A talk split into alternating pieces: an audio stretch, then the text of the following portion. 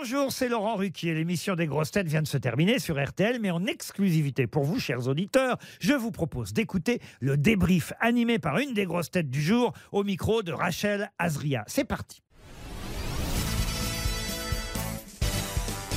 Bonjour Joyce Jonathan, Bonjour. comment s'est passée l'émission? Bah, c'était cool. C'est euh, toujours très intense parce que euh, beaucoup de vannes, mais en même temps, euh, c'est des questions de culture générale ou d'actualité, donc on n'a pas envie de dire des trop grosses conneries. Et, et en même temps, je me suis levée hyper tôt ce matin, genre à 4h30, euh, parce que j'ai pris un vol pour, pour arriver à temps pour l'émission. Et, et voilà, et en général, quand j'ai bien dormi, bah, j'ai toujours euh, envie de bien faire et de bien, de bien paraître. Et quand j'ai pas dormi, je me sens un peu plus démunie. Est-ce que vous avez pu regarder Mais, un petit peu ce qui se passait dans l'actualité ou pas? Oui, oui, oui. Bah, à chaque fois que je fais une émission, euh, quand même, euh, j'achète euh, deux, trois quotidiens. Là, dans, dans mon sac à l'aéroport ce matin, j'ai pris Match, Libé et en France. C'est déjà pas mal. C'est déjà pas mal. Donc, c'est vrai que la question sur la femme, la doyenne de, de France et d'Europe, bah, je, je- je pouvais y répondre. Puis, j'ai lu pas mal de choses sur Alfred Nakache. euh, euh, donc, pas mal de choses d'actualité. Évidemment, euh, bah, là, on a tous suivi la victoire présidentielle, les- le programme qui se dessine, les législatives qui arrivent, tout ça. Euh, c'est des choses qui m'intéressent de toute façon spontanément, même hors grosse tête. euh, je- ça, voilà, j'ai j'ai envie d'être connectée euh, dans, dans le monde dans lequel je vis. J'ai lu sur internet que vous étiez timide à vos débuts. Est-ce que depuis votre arrivée dans les grosses têtes, cette timidité a disparu un petit peu ou elle est encore peut-être toujours présente? C'est sûr que les grosses têtes, ça me permet de surmonter des peurs. Parce que la première fois que j'ai fait les grosses têtes, j'étais pétrifiée. J'avais vraiment peur de dire une connerie. Et finalement, quand on dit une connerie, c'est drôle. Il faut savoir en rire. Et, euh, justement, ce qui fait que qu'on peut avoir beaucoup plus de légèreté en général dans la vie, c'est de savoir euh, rire de soi-même, euh, rire de ce qu'on dit. Il n'y a, rien qui est euh, dramatique, sauf si on, a des propos euh, qui sont vraiment terribles en général.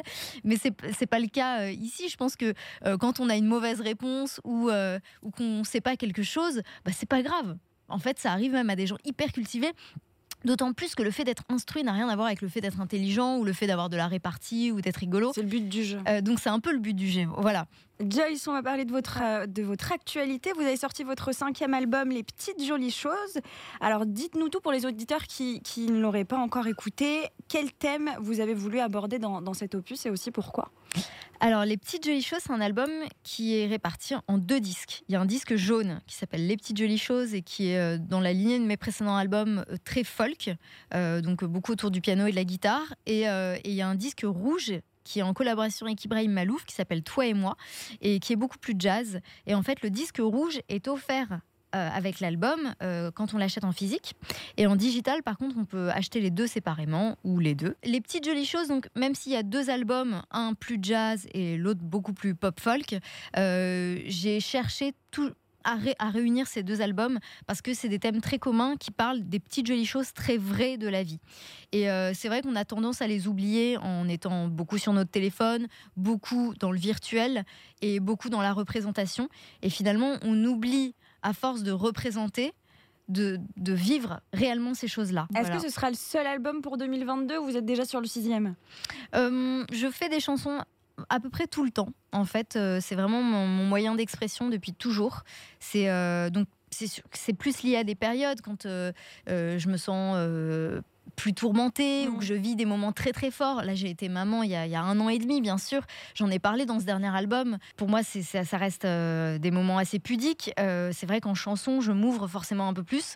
Donc tout Euh, dépend de- des événements. Mais de- tout dépend des événements. Après, il y, a- il y a toujours plein de choses dont j'ai envie de parler en chanson, des situations que je peux observer.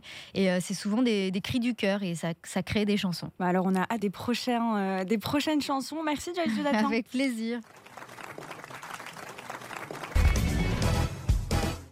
Merci d'avoir écouté le débrief des grosses têtes. Soyez au rendez-vous demain pour une nouvelle émission à 15h30 sur RTL ou encore en replay sur l'application et bien sûr toutes nos plateformes partenaires.